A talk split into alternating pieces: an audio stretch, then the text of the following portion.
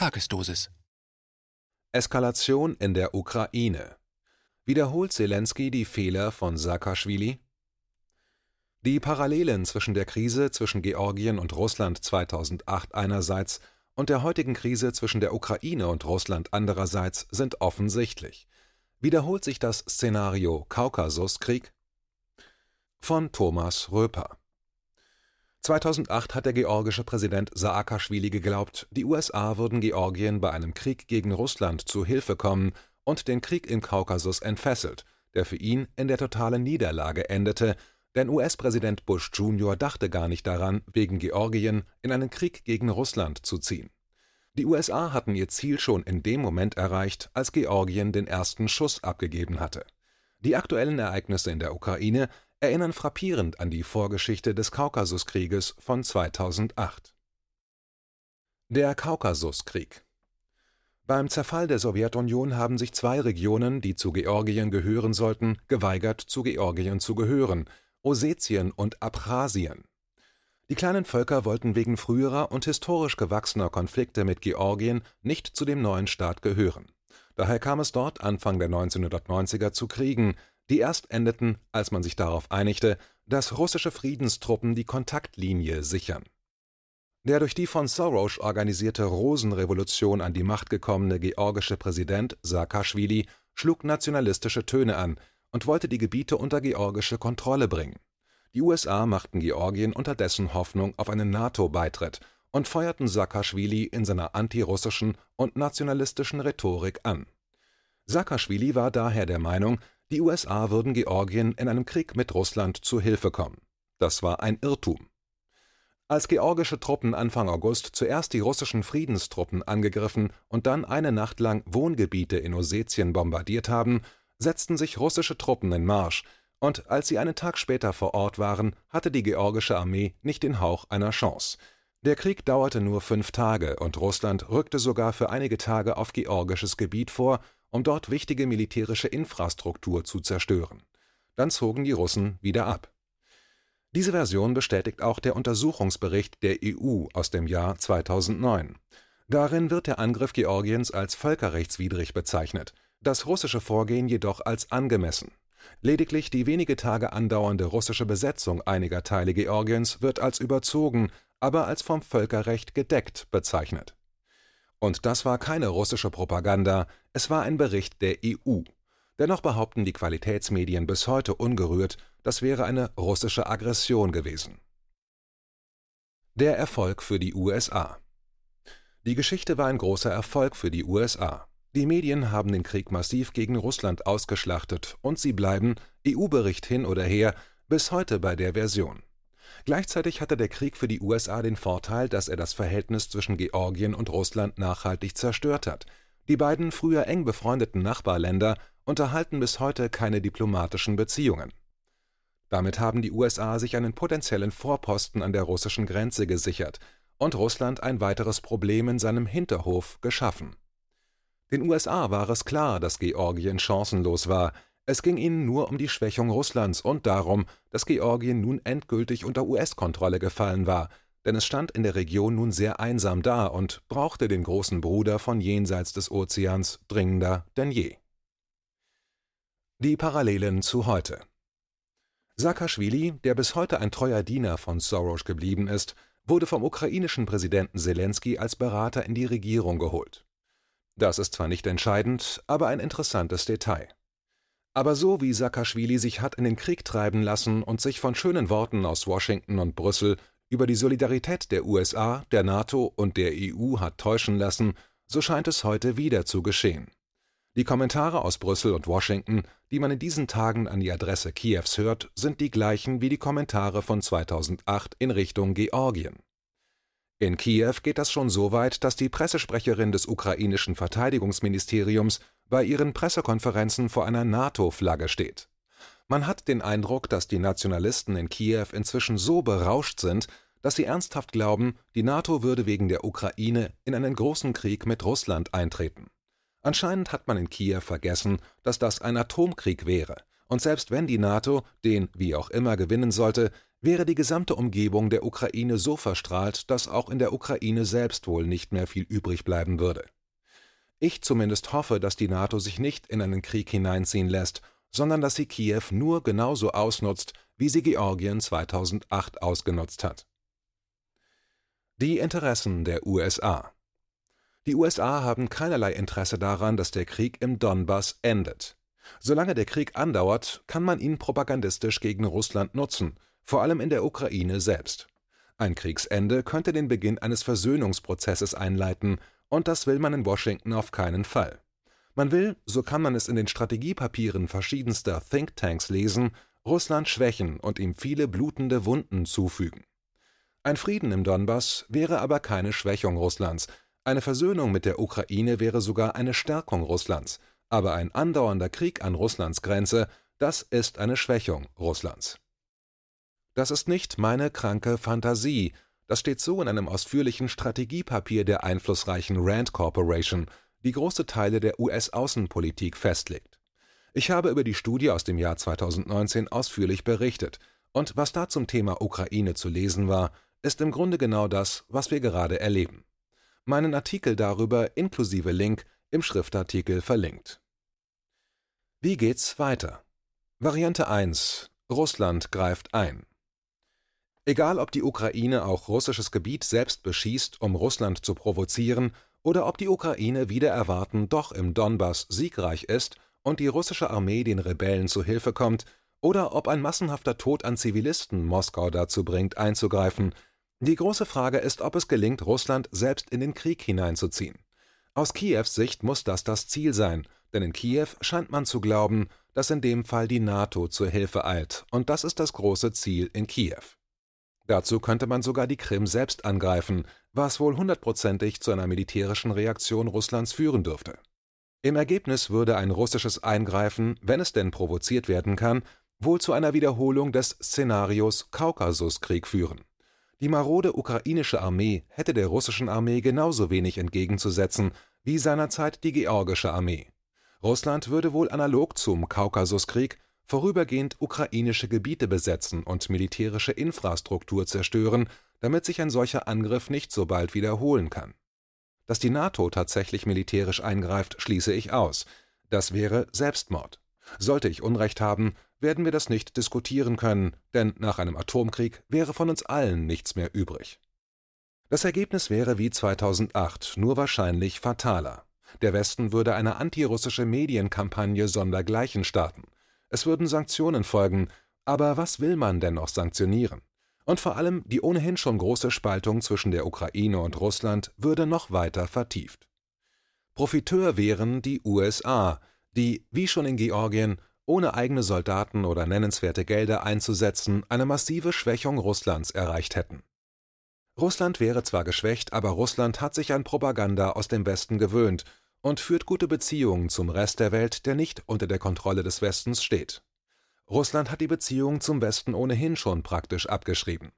Aber trotzdem, zu gewinnen hätte Russland bei diesem Szenario nichts. Großer Verlierer wäre die Ukraine, die militärisch geschlagen und demoralisiert wäre und darüber hinaus auch noch viele Opfer zu beklagen hätte. Variante 2 Russland greift nicht ein. Wenn es Kiew nicht gelingt, Russland zum Eingreifen zu bewegen, wird sich der Krieg auf den Donbass beschränken. Es würde viele Tote geben, aber ein ukrainischer Sieg ist unwahrscheinlich. Es würde wohl so ablaufen wie schon so oft in den vergangenen Jahren. Nach heftigen Kämpfen und hohen Verlusten wird die Ukraine irgendwann wieder versuchen, eine Waffenruhe zu erreichen, um sich die Wunden zu lecken. Vielleicht kommt es wieder zu Kesselschlachten wie 2014 und 2015, als die ukrainische Armee in den Kesseln viele Soldaten verloren hat, die dann teilweise sogar mit Einverständnis der russischen Regierung über russisches Gebiet zurück in die Ukraine evakuiert werden. Auch hier wäre der Gewinner die USA, denn kein Land der Welt, auch Russland nicht, ist an einem Krieg direkt an der eigenen Grenze interessiert. Das bindet Ressourcen und birgt viele Gefahren. Die USA hätten wieder keine hohen Kosten. Was sind schon 200 oder 300 Millionen Dollar für die USA, deren Gegenwert sie der Ukraine ohnehin regelmäßig in Form von Waffen schicken. Noch dazu, wenn es alte Waffen sind, die die US-Armee sowieso längst ausgemustert hat. Der Verlierer wäre auch hier die Ukraine, deren junge Männer als Soldaten den Kopf hinhalten und deren Zivilisten dann auf beiden Seiten der Front sterben. Die Zwickmühle Leider hat Russland kaum eine Aussicht, aus dieser Sache als geopolitischer Gewinner hervorzugehen. Russland würde nur gewinnen, wenn endlich Frieden einkehrt und sich das Verhältnis zur Ukraine normalisiert. Aber das ist nicht zu erwarten, solange Joe Biden mit seinem besonderen Verhältnis zur Ukraine im Weißen Haus sitzt. So dement er auch sein mag, aber antirussische und ukrainisch-nationalistische Phrasen kann er noch vom Teleprompter ablesen. Die USA können in dem Konflikt derzeit eigentlich nur gewinnen und sind daher an einer Eskalation interessiert. Die Ukraine verliert in jedem Fall. Das Land ist zu einem Spielball der US-Politik geworden, und seine jungen Männer dienen als Kanonenfutter für die US-Interessen. Die Entwicklung seit Anfang April 2. April Zelensky hat seit Februar systematisch jede Opposition und auch jede kritische Presse ausgeschaltet, indem er gesetzeswidrig sowohl die letzten regierungskritischen TV-Sender verboten als auch den Oppositionsführer im Parlament enteignet hat. Außerdem hat er fast 500 kritische Internetseiten sperren lassen. Der Sinn dieser schnell durchgezogenen, rigorosen Maßnahmen wird nun offensichtlich. Der Krieg ist denkbar unpopulär in der Ukraine und Zelensky hat die Wahl mit dem Versprechen gewonnen, den Krieg zu beenden. Da er nun, ob freiwillig oder unter Druck der USA und der ukrainischen Nationalisten, das Gegenteil vorhat, musste er vorher die letzten kritischen Stimmen im Land zum Schweigen bringen. Am 2. April hat er den nächsten Schritt in diese Richtung unternommen und ein Zentrum gegen Desinformation eingerichtet und dessen Leiterin ernannt. Sie sagte bei ihrer Ernennung, Zitat, das Zentrum soll ein verlässlicher Schutzschild für Bürger und Staat vor Informationsbedrohungen werden, die sowohl von außen als auch innerhalb des Landes entstehen und darauf abzielen, staatliche Institutionen zu schwächen und die öffentliche Meinung zu manipulieren. Zitat Ende. Die Leiterin des Zentrums, Polina Lysenko, war vorher stellvertretende Leiterin des NABU, sie ist also eine direkte Interessensvertreterin der USA in der Ukraine. Wenn Sie das NABU nicht kennen, dann finden Sie im verlinkten Artikel Informationen und weiterführende Links zum NABU, das hier zu erklären würde zu weit führen. Jedenfalls bedeutet das, dass die Ukraine nun ein vollwertiges Propagandaministerium bekommen hat. 3. April Der Vertreter der Ukraine bei den Gesprächen der Kontaktgruppe aus Deutschland, Frankreich, Russland und der Ukraine zum Donbass ist Leonid Kravtschuk, der vor 30 Jahren auch mal Präsident des Landes gewesen ist. Derzeit fällt Kraftschuk jedoch eher durch Kriegsrhetorik auf und nicht mit diplomatischen Äußerungen oder Initiativen zur Lösung des Konflikts. In einer ukrainischen Talkshow bezeichnete er Russland am 3. April als Zitat Feind der Ukraine Zitat Ende und fügte hinzu Zitat Und erst jetzt, im letzten Monat, wurde es auch für die USA und den Westen offensichtlich, dass man mit Russland keine Absprachen treffen kann. Zitat Ende. Ebenfalls am 3. April erzählte der Sprecher der Ukraine in der Kontaktgruppe zum Donbass, Alexei Arestowitsch, was der Sinn der kommenden NATO-Manöver Defender Europe 2021 im Mai und Juni ist. Zitat Defender Europe 2021 bedeutet übersetzt Europa schützen. Der Sinn ist, dass von der Ostsee bis zum Schwarzen Meer, nun lassen Sie es uns offen sagen, der Krieg gegen Russland geübt wird, die bewaffnete Konfrontation mit Russland trainiert wird. Zitat Ende. Am gleichen Tag meldete der Spiegel, dass die Ukraine an einem NATO-Manöver teilnehmen wird. Dort konnte man lesen: Zitat: Insbesondere wird die Verteidigung geprobt, gefolgt von einer Offensive, um die Grenze eines Landes und die territoriale Integrität eines Staates wiederherzustellen, der von einem Nachbarstaat bedroht wurde, heißt es in der Erklärung. Die Armee nannte kein Datum für die Übung, auch der Ort war zunächst nicht bekannt. Zitat Ende. Ebenfalls an dem Tag meldete sich auch die kompetente deutsche Verteidigungsministerin zu Wort. Sie forderte wieder einmal mehr Geld für die Bundeswehr und begründete das mal wieder damit, dass Russland, Zitat, für uns eine sehr greifbare Bedrohung, Zitat Ende, darstellt. Nun ja, das kennt man schon, ich habe es nur der Vollständigkeit halber berichtet, denn in diesen Tagen hat die Schlagzahl der antirussischen Äußerungen neue Rekorde erreicht. 5. April am 5. April stimmte auch der EU-Außenbeauftragte Josep Borrell in den Chor ein und versicherte der Ukraine nach einem Telefonat mit dem ukrainischen Außenminister auf Twitter: „ Zitat unerschütterliche EU-Unterstützung für die Souveränität und territoriale Integrität der Ukraine. Zitat Ende. Am gleichen Tag meldete sich auch Ned Price, der Sprecher des US-Außenministeriums, zu Wort. Die Nachrichtenagentur TASS fasste seine Worte so zusammen: Zitat Ihm zufolge untergräbt Russlands Vorgehen die Deeskalation der Spannungen durch das Abkommen vom Juli letzten Jahres, das unter Vermittlung der Organisation für Sicherheit und Zusammenarbeit in Europa erreicht wurde. Gleichzeitig äußerte der Sprecher des US-Außenministeriums die Meinung, dass Russlands jüngste Verlegung militärischer Einheiten auf seinem eigenen Gebiet provokativ sei. Wir haben Russland gebeten, eine Erklärung für diese Provokationen zu liefern, sagte der amerikanische Diplomat. Allerdings ist es wichtiger, sagte Price, dass wir, die US-Regierung, an die ukrainischen Partner ein direktes Signal der Unterstützung gegeben haben.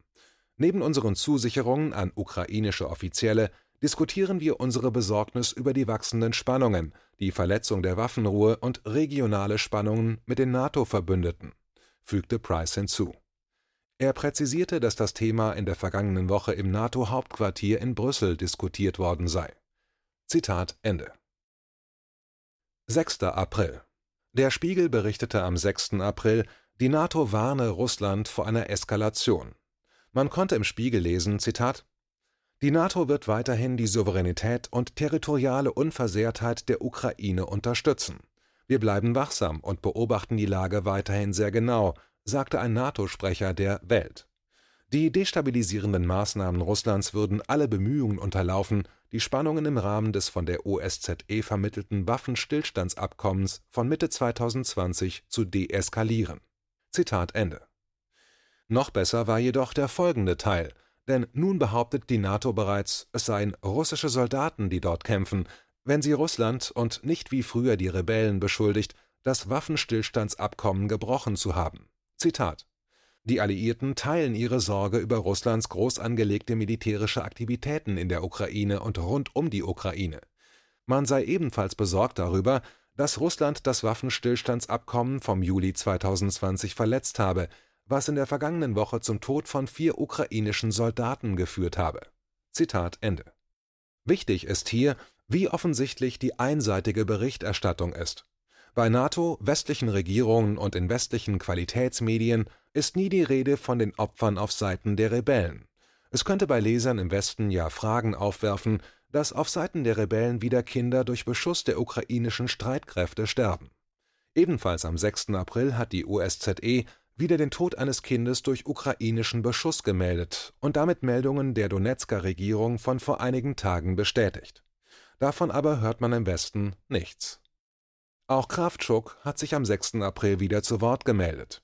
Ukrainische Medien meldeten, Zitat, der Leiter der ukrainischen Delegation Leonid Kravtschuk appellierte an die OSZE-Führung, die Initiative der Ukraine zu unterstützen, eine Dringlichkeitssitzung der Kontaktgruppe einzuberufen, um die sofortige Annahme entscheidender Maßnahmen zur Wiederaufnahme der Waffenruhe zu erörtern. Zitat Ende.